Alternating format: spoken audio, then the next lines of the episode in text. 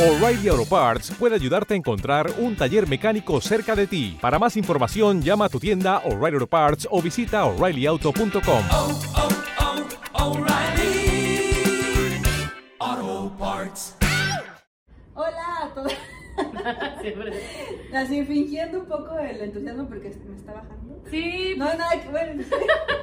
ya ahí estás en confianza. Ya sé. Entonces, hola, pero en realidad es así de. hola. Sí, apenas estoy existiendo en este momento. ¿Cómo estás? Bien, estoy, me estoy muriendo de calor, mal pedo, pero así, mal pedo. O sea, no, en este momento traigo todo el bochorno así asqueroso. ¿A cuántos grados me dijiste que estábamos? 29. Ay, así de, 29 soy la meteoróloga del canal. O sea, esto ya es playa. Ya sé, o sea, aquí en la Ciudad de México eso no se vale. Es que yo me estoy tratando de acordar si en años pasados, bueno, estoy segura que el año pasado sí, porque me acuerdo que hubo mucho calor, pero si antes, anteriormente, llegábamos a estas, eh, ¿cómo se dice? Grados centígrados, a estas Sí, estas temperaturas. temperaturas. Altas temperaturas. Ajá. O Pues ya yo digo que- en- O sea, yo siento que cada año pensamos que es el peor frío y el peor calor del mundo, de la vida. Ay, pero es que estos Pero últimos sí, ¿no? Sí creo que los últimos años ha ido aumentando. O sea, por ejemplo, este año entró la primavera muy pronto. O sea, a principios de marzo ya habían jacarandas. Sí, sí, sí, sí, sí. Y las jacarandas son las que dictan que, que inician, ¿no? Qué bonito Entonces- las jacarandas. Ah, yo lo amo. De hecho, anoche justamente venía regresando como a medianoche en la bici y toda to- eh, venía por insurgentes aquí en la Ciudad de México por el Parque Hundido y toda esa sección está así la alfombra tal cual de jacarandas Ay, qué así bonito. morado, morado, morado y bien bonito, la verdad. Yo no quiero que se acaben las Sí, está súper. No, no sé si estoy mintiendo o algo, pero según yo, las jacarandas vinieron como regalo de algo japonés. Sí, ¿no? Ajá, de algo. Pues son como los cerezos. Como los cerezos, pero aquí pues son nuestras jacarandas moradas. Yo también vi algo. Algo así, ¿no? Se ven súper bonitos. Sí, pero no le sé, pero bueno. Bienvenidas, bienvenidos y bienvenides a un segundo episodio de La Revolución del Eh, Placer. oiga, muchas gracias por sus comentarios, por el recibimiento tan bonito que, que tuvo el primer Sí. episodio de esta temporada. Ujú. Y por esperarnos otra vez, ¿no? Por la paciencia. Sí, por escucharnos. Salió en mera Semana Santa, entonces, así todo mal programado. Cero planeadoras. Como que después así de, oye, pero todo el mundo va a estar fuera. Ajá, nadie está escuchando podcast ahorita, exactamente, pero pues Bueno, pu- pueden guardarlos y escucharlos después, ¿no? Sí, sí, sí, imagino que lo van a escuchar después justamente pensando en que ya cuando regresen, pero recibimos eh, mensajes muy bonitos, muchas gracias por la paciencia. Queríamos que fuera sorpresa, no les avisamos en ningún momento antes, porque justamente queríamos que fuera sorpresa, eh, que vieran que ya estábamos de vuelta, gracias por... Por ahí también vi que nos pusieron que qué bueno que nuestros animalitos ya están mejor Ay, y así, eso está también chido sí. como que... Por la buena vibra, de verdad que nuestros animalitos también lo agradecen. Así es. Y nos estamos muriendo de calor. Estamos, la neta, súper apendejadas, cada quien por sus propios procesos. Pero, pues tenemos ganas de platicar. Entonces, estábamos platicando de que, les, pre- les preguntamos un poco de qué quieren hablar. Les vamos a seguir preguntando qué temas les gustaría que estuviéramos tocando en este podcast. Pero hoy, ¿de qué vamos a estar platicando? Vamos a estar platicando de tun, tun, tun, las redes sociales, ¿no?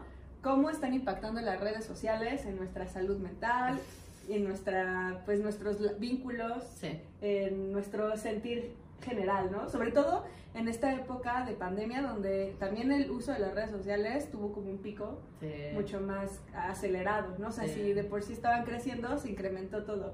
Incluso, pues, nuevas redes que no eran tan nuevas, como TikTok, por ejemplo, que ya venía creciendo a partir de más o menos... ¿Tienes cuenta de TikTok? Sí. ¿Sí? ¿Haces sea, cosas? No, no como... Sigan todos a Iracema. Tengo cuenta de Ninja Love. ah, sí, Ajá. ok. Sí, pues ahí he, he posteado cosas, pero nada como... No, no soy muy frecuente. Ajá. Como que la uso más como para, para ver, porque es divertido, ¿no? Pues es que yo no tengo, por eso te pregunto. Ah, sí, sí tengo. Yo, o sea, ni siquiera me meto a TikTok a ver cosas. O sea, los únicos TikTok que yo veo son porque me los mandan. No, ¿Y sabes quién es? Muy divertido. ¿Quién me manda más TikToks? ¿Quién? Mi mamá. Está cabrón, mi mamá. eh, mi mamá hace TikToks, o sea, es Sí, súper sí, sí. TikTokera. Pues es que. TikTok también creció muchísimo. O sea, les decía, TikTok ya venía como de. TikTok nació a partir de una aplicación que se llama Musicali. La compraron, eso en este como gigante chino. Lo convirtieron en TikTok y venía como repuntando, pero lo que pasó en la pandemia es que lo aceleró. En 2020 fue la aplicación más descargada a nivel global y ahorita por ejemplo pues ya es como vemos que lo- eh, más sectores demográficos están entrándole Sí, se está popularizando muchísimo y es algo como súper importante porque es una de las redes sociales más importantes eh, a nivel occidental que no es gringa. total. Y que aparte yo he escuchado que tiene un algoritmo muy cabrón. Está muy Que cabrón. es el mejor algoritmo. ¿Tú sabes por qué dicen eso? Pues porque la inteligencia artificial que usan eh, para hacer el algoritmo está, pues está muy, muy finita, o sea, muy, muy fina, vaya, como diría un Ajá. amigo. O sea, está muy refinada. Creo que hubo un experimento de no sé si una universidad, no me acuerdo bien, pero el experimento como que hicieron un buen de cuentas. Como Yo, hice- yo vi ese, de las cuentas bots, ¿no? Ajá. Y se supone que el algoritmo como que te cacha cuáles son tus gustos y preferencias en dos horas. Entonces, pues eh, eh, básicamente es ingeniería, eh, está muy bien programada. Pero yo también había escuchado que justamente lo- eso pasa porque, eh, o sea, además de que cacha en dos horas, también tiene como que toma en cuenta el tiempo en el que estás viendo, o sea, eso, no, no, no tienes que interactuar, Sí, pues. No tienes que ponerle Sí, like, no tienes que compartir, sí. no tienes que, sino que va, va registrando cuánto tiempo dejas ahí. Pues es que básicamente los algoritmos, o sea, todas las redes sociales tienen algoritmos, ¿no? Ajá. El, eh, eh, al final, las redes sociales de donde se beneficia y de donde sacan dinero es atrayendo la atención de las personas, es decir, haciéndolas que las personas pues se queden ahí más tiempo, ¿no? Entonces, ¿cómo lo haces? Pues dándole contenido que le interese y que lo vaya a enganchar. Ajá. Las diferencias entre, o sea, la- el algoritmo un poco son como las recetas secretas de cada empresa. Ah. Entonces, pues la diferencia entre el algoritmo de Instagram, o de- bueno, Instagram y Facebook es de la Ya, misma empresa, ajá. pero la diferencia entre el algoritmo, no sé, de Instagram, de YouTube o de TikTok, además de que es, es, es, pues propiedad intelectual de una de cada, cada una de las empresas, pues es justamente cuáles son estas señales que cada uno programa para atraer la atención. Claro. Entonces, el de, el de TikTok es muy bueno porque su inteligencia artificial, digamos que está muy avanzada y te cacha muy rápido qué es lo que te interesa. Claro. Y, y al cachártelo en un periodo tan corto de tiempo, pues te puede estar alimentando con cosas que te gustan o que- con cosas que saben que, que, pues va- vas a estar ahí pegado a la pantalla todo el tiempo. Claro. Pero no quiere decir que el de, el de Instagram o el de Facebook o el de YouTube no tengan eso, porque al final todos eh, Sí. compiten por la atención de las personas. creo que hablamos muchísimo y en muchos espacios se habla de las redes sociales, pero particularmente, o sea, a mí me viajan muchas cosas que a veces no, o sea, que a veces hablo solo con mis amigas, pero que justo ahorita que dijiste el impacto que tiene en la salud mental, me, me hizo pensar eso, ¿no? Porque a mí la neta sí me está afectando mucho. A mí sí me está afectando mucho todo lo que son redes sociales. Em, está esta parte que trabajo desde las redes sociales, pero incluso recientemente le he bajado mucho a, la public- a mis publicaciones o a mis interacciones, porque también estoy ya un poco desgastada. Claro. Y ahorita lo pensaba justo en el, ahorita que decías el algoritmo, ¿no? Porque es algo que yo siempre estoy recordando, sobre todo cuando estamos en temas de sexualidad, donde siempre surge esta, esta frase de, bueno, ya las cosas están cambiando, ya cada vez sabemos más, ya cada vez eh, hablamos más de esto y es, ¿no? Que nuestro algoritmo nos esté mostrando eso. Claro. Y para mí es un viajezote, ¿no? Porque a mí, particularmente lo que me mueve de los algoritmos, o sea, yo siempre me estoy recordando, eh, no eres tú, es tu algoritmo. Y es esa parte como de decir, de pronto en mi algoritmo ya veo un chorro de cosas que obviamente se enfocan en cosas que a mí me Y interesan. pensarías que ya todo el mundo sabe. Y de pronto digo, no, salte dos milímetros de tu algoritmo y no. Las cosas no son así, no todo el mundo está hablando de esto, no todo el mundo sabe. Algo bien importante es, uno, no clavarnos con el algoritmo, porque para empezar, no es un algoritmo. O sea, cada red social tiene una serie de algoritmos que van cambiando, todo el tiempo van cambiando a medida de que también nuestros hábitos de consumo y que las, los comportamientos cambian. Entonces, no, un algoritmo, o sea, no es un algoritmo, el algoritmo. El, algoritmo malo que está Estático, en busca de quitarnos todo no. nuestro dinero y nuestra salud Pero mental. sí, sí hay que tomar en cuenta que estas, estas eh, empresas son empresas que hacen dinero a través de sus plataformas. O sea, así como la televisión, que pasan increíbles programas todo el tiempo para que tú estés pegado, ellos también, porque son medios de comunicación. Entonces, creo que es importante partir de eso, partir de saber cuáles son los intereses de ellos y no es tampoco demonizarlos ni, ay, no, es que Instagram es el diablo, porque nos pondríamos como hace 40 años que se inventó Sí, la televisión sí, y sí, hace sí. 100 años que se inventó la radio, que decían, es que las personas que escuchan radio ya no conviven. No, no es eso, pero es saber de cómo, se, cómo se están beneficiando ellos con nuestra atención y nosotros también cómo estamos interactuando, ¿no? Y tener como todas las cartas sobre la mesa para nosotros poder tomar decisiones que nos beneficien y que podamos sacar lo mejor de estas herramientas, porque al final también son herramientas súper poderosas que nos podemos beneficiar mucho, pero es importante informarnos y saber a qué le estamos entrando. Sí, sí, sí. Ay, ya me, me apasiona. pues los hum- seres humanos somos seres sociables, ¿no? Sí. Tú, tú lo sabes. Y una de nuestras principales como motivaciones en la pirámide modular es, es la pertenencia, es claro. pertenecer, ¿no? Y creo que esto siempre ha pasado a lo largo del tiempo, ¿no? O sea, de, ay, ves a ese grupito de amigas y se le está pasando bien, o, o antes, Sí. ¿no? Antes de, del internet, cuando te ibas vacaciones y me contabas o ense- me enseñabas fotos y yo decía, ay, qué bonito. Entonces siempre es como esta cosa de pertenecer, de, de, de querer ser parte de...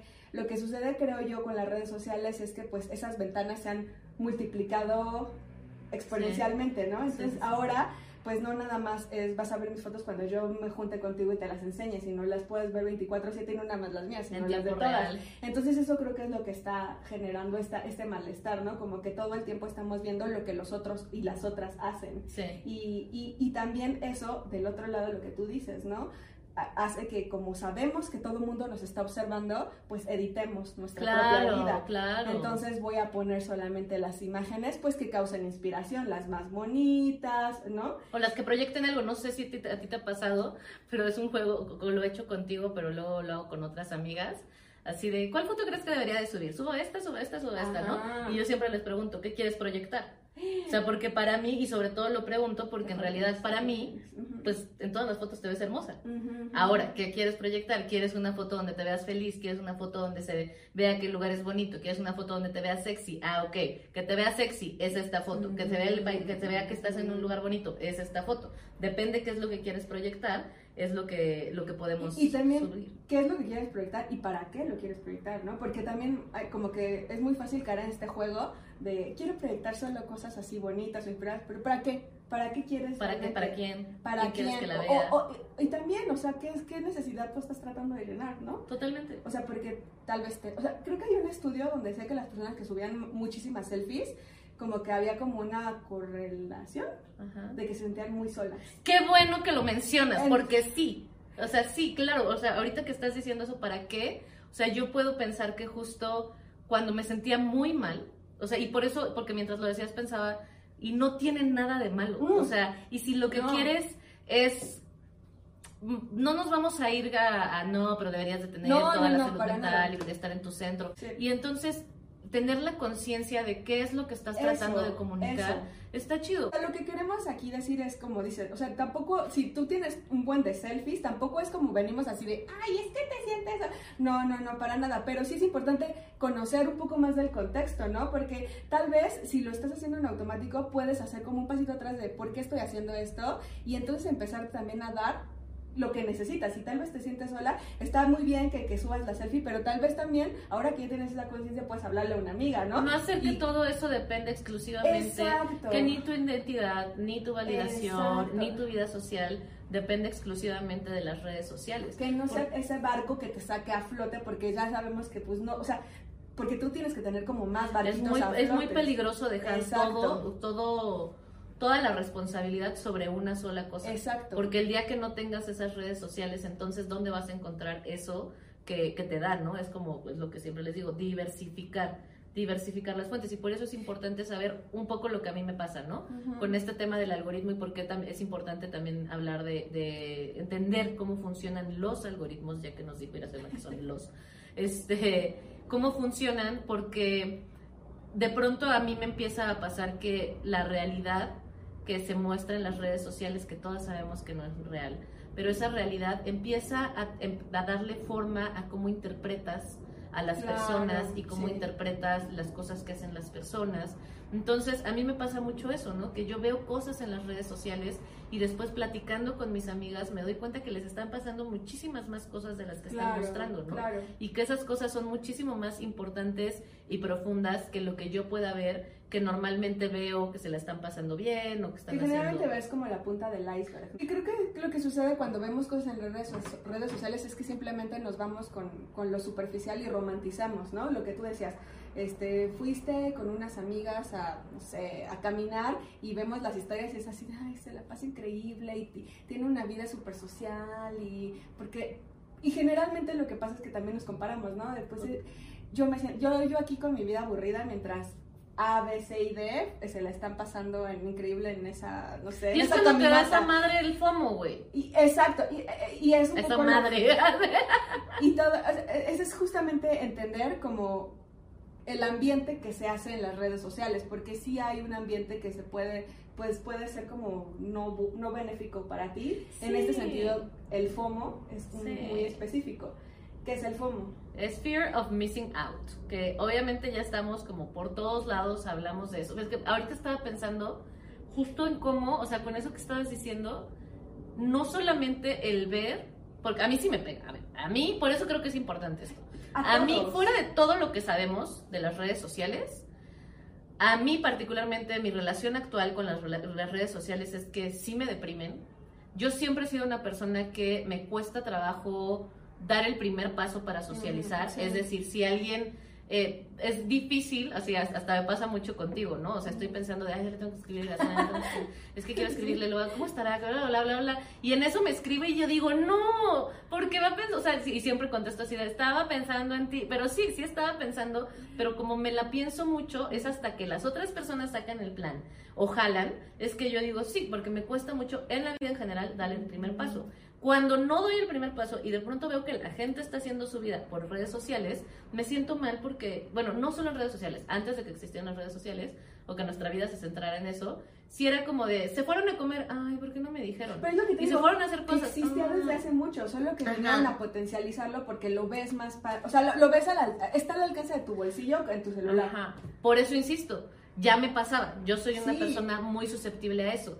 Entonces, de pronto las redes sociales, por supuesto que me entretienen, por supuesto que me gustan, pero sí me empieza, hoy en día me, me empieza a pesar mucho porque todo el tiempo estoy sintiendo que no estoy haciendo suficiente, que no estoy descansando suficiente, no estoy viajando suficiente, no estoy saliendo suficiente No estás trabajando no estoy suficiente, trabajando suficiente. Y luego, esto justamente que decías, como no solamente ver lo que hacen las personas y que no me hayan incluido, que incluso aunque me hubieran incluido igual y les hubiera dicho que no, pero es como esa parte de, ah, están haciendo eso. A mí, lo que además me, me doy cuenta que hoy quiero como ser más consciente con el consumo de mis redes sociales, es que siento que se proyecta una una personalidad o una, Mm. no, una identidad que quizá no es tal cual quien soy yo. Y no solo hablo de mis redes sociales de trabajo, ahí cuido más, ahí sí cuido más, porque ahí no quiero dar mensajes que no tengan nada que ver. Cuando hablo de mis redes sociales, no hablo de mis redes sociales de trabajo, no hablo de esas redes De sociales donde, compre- donde comparto temas de sexualidad ni nada, sino las redes sociales donde comparto mi cotidianidad. A mí sí ha sido como una parte de decir, de ser un poquito más consciente en qué estoy proyectando en mis redes sociales, para qué lo estoy haciendo, en qué momento lo estoy haciendo. Justamente yo creo que cuando ya el consumo nos empieza a causa- causar esta ansiedad, este como, ah, sí tenemos como que hacer como el paso atrás y decir, ah, ¿qué está pasando, no? Aparte del FOMO, que justamente estás viendo que la gente está haciendo la, su vida y te preguntas, ¿y yo qué estoy haciendo de la mía? Me estoy perdiendo. Me estoy perdiendo de la vida, me estoy perdiendo de las situaciones, de los eventos, de las Eso, personas. eso, es que al final, con tantas opciones de lo que estás viendo, pues la vida no nos alcanza para ir a tantos lugares, para hacer tantas cosas que quisiéramos hacer en nuestro trabajo, para conocer a tantas personas. Esa sensación de que te estás perdiendo todo el tiempo de algo. Te estás, está haciendo, o sea, necesitas salir más, necesitas hacer más, necesitas conocer Como el más dolor gente. de no hacer, ¿no? Ajá. Pero también no puedes, o sea, es que no puedes hacer todo. No puedes hacer todo lo que estás viendo en redes sociales. Y sabes a mí que me pasa también como que es acordarme que la vida está pasando fuera de las redes sociales. Sí.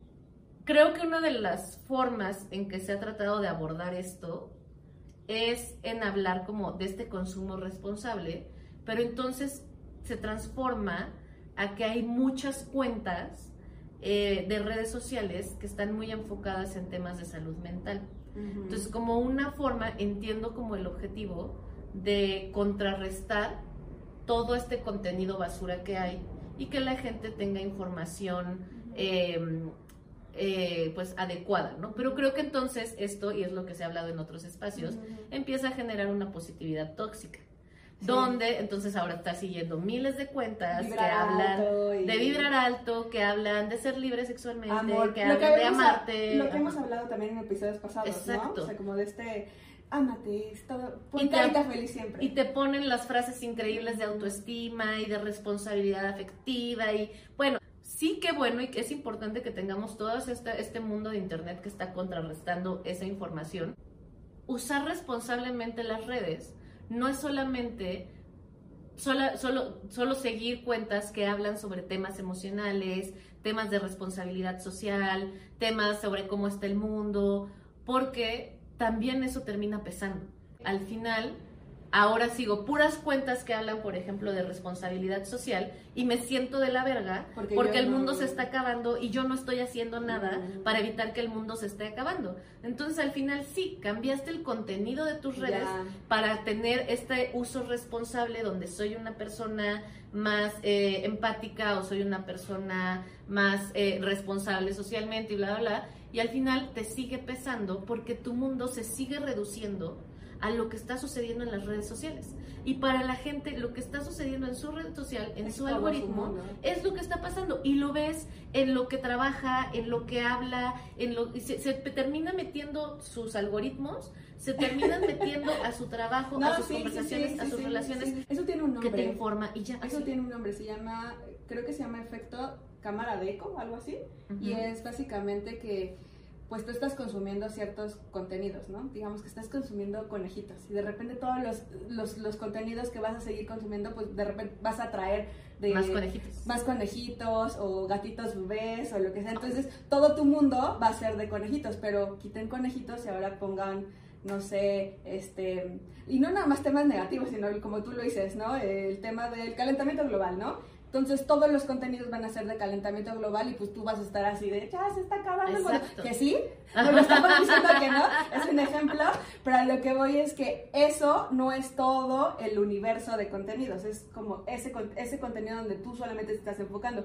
Por eso es lo que decimos de no nada más tengan ese barquito, tengan otros y que también estén fuera de la vida real, porque de la vida real, de la vida digital, para que también tengan como otro tipo de contextos, otro tipo de fuentes. Entonces, eh, es importante eso, buscan fuentes. eh, y no nada más como para, para temas, sino pues para también equilibrar su, su- sus emociones, su lado, que, Ok. que, que no, que no les drene psicológicamente solamente lo que pasa en redes, ¿no? Diversifiquen su atención a otros puntos.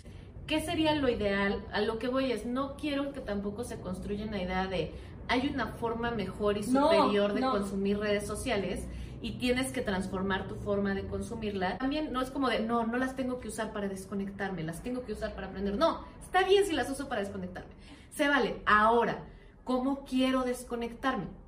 Me quiero desconectar con información violenta, me quiero desconectar con información que me, se me hace muy densa, me quiero desconectar solo con videos de perritos, porque de pronto ya veo, bueno, no de perritos, veo muchos videos de gatitos y ya es lo único que me sale. Y está bien, nada más voy a diversificar. Si la uso para distraerme, voy a seguir cuentas y voy a hacer cosas que me ayuden a hacer una distracción, que no, que no me va a llenar de ansiedad.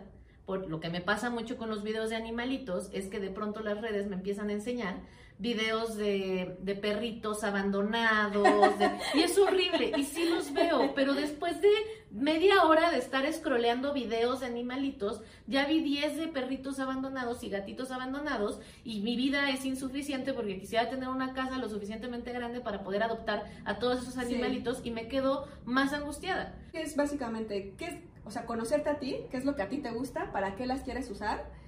Y también, y, un poco lo que, eh, por lo que decía, decidimos hablar de este tema es, porque hemos como que platicado con, bueno, eh, en mi, en mi caso personal he platicado con varias personas que ya les está generando como ansiedad, ¿no? Que después de ver las redes, y no, no necesariamente después de ver las redes, pero tienen un tema de, "Ay, es que todo el mundo sabe, sí, sabe qué quiere hacer con su vida y está Eso. haciendo cosas increíbles y yo no, ¿no? ¿Y de dónde está sacando esa idea? Ah, pues de las redes, ¿no? Entonces, ya las redes están generando esta ansiedad. Lo que, que estamos tratando de poner aquí en la mesa es, uno, conócete, ¿qué es lo que te está, cuáles son tus intereses?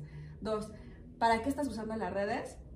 Y tres, también conoce cómo funcionan eh, las redes, ¿no? Para que tú puedas irlas manipulando. que entender que hay un interés de por medio de parte de las empresas que te dan ese entretenimiento sin límites. Hay un, interés de, eh, de por medio de TikTok, hay un interés de por medio de Facebook, de Instagram, de Twitter, porque ellos cobran dinero para que tú estés todo el día scrolleando. Ellos se, se alimentan de eso. Entonces, entender esas partes de rompecabezas te puede ayudar a ti a, a tener un- una mejor relación con las redes y sobre todo no sentirte mal, ¿no? No sentirte eh, como comparándote con lo que estás viendo en estas pantallas porque pues a veces no es real, ¿no? A mí me llama mucho la atención eso que dices, porque creo que, o sea, también, que- o sea, creo que es bien importante hablarlo, ¿no?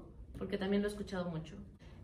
Mucha gente está compartiendo, es que la gente ya sabe lo que quiere hacer de su vida y yo no. ¿Por qué crees que las redes sociales nos hacen pensar eso? Pues porque estás viendo lo mejor de lo que de la vida de fulanito, sutanita, menganita y te estás comparando.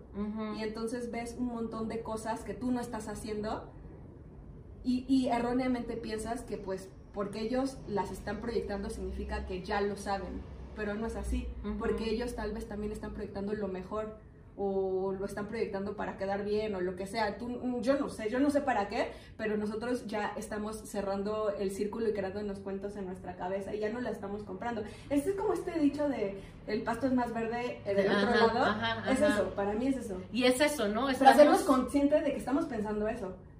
Sí, el pasto, es, es que es eso, el pasto es más verde del otro lado y siempre estamos viendo lo que está pasando en el otro lado porque tenemos esta gran ventana, esta gran ventana hacia ver el pasto de afuera y siempre va a ser más verde. Entonces, para mí es una invitación de ver nuestro pasto y sembrarlo, ¿no? Sembrarlo sí con redes sociales porque no podemos simplemente quitarlas porque ya es un medio de es un medio actual de comunicación, de entretenimiento, es, es algo como es- tampoco queremos que Nuestra sea- realidad. Sí, es nuestra realidad. No, tampoco queremos ser esos niños. Bueno, es que a mí me pasaba, ¿no? Cuando era chiquita y así, y mis papás no, no me dejaban ver el cable, este, como este, esta Sí, sí, y los demás hablaban del programa y yo era como la que no sabía. O sea, tampoco queremos ser esos niños Ajá. que no saben lo que está pasando en redes sociales, pero no que todo se centre en redes sociales, también tener como otro tipo de Ay, interacciones. ¿sabes? Sí, también porque, a ver, también me caga la gente que se hace la interesante, perdón si alguien de ustedes está por ahí, perdón, pero que se hace la interesante, no sé, no tengo Twitter, no sé, yo esas cosas,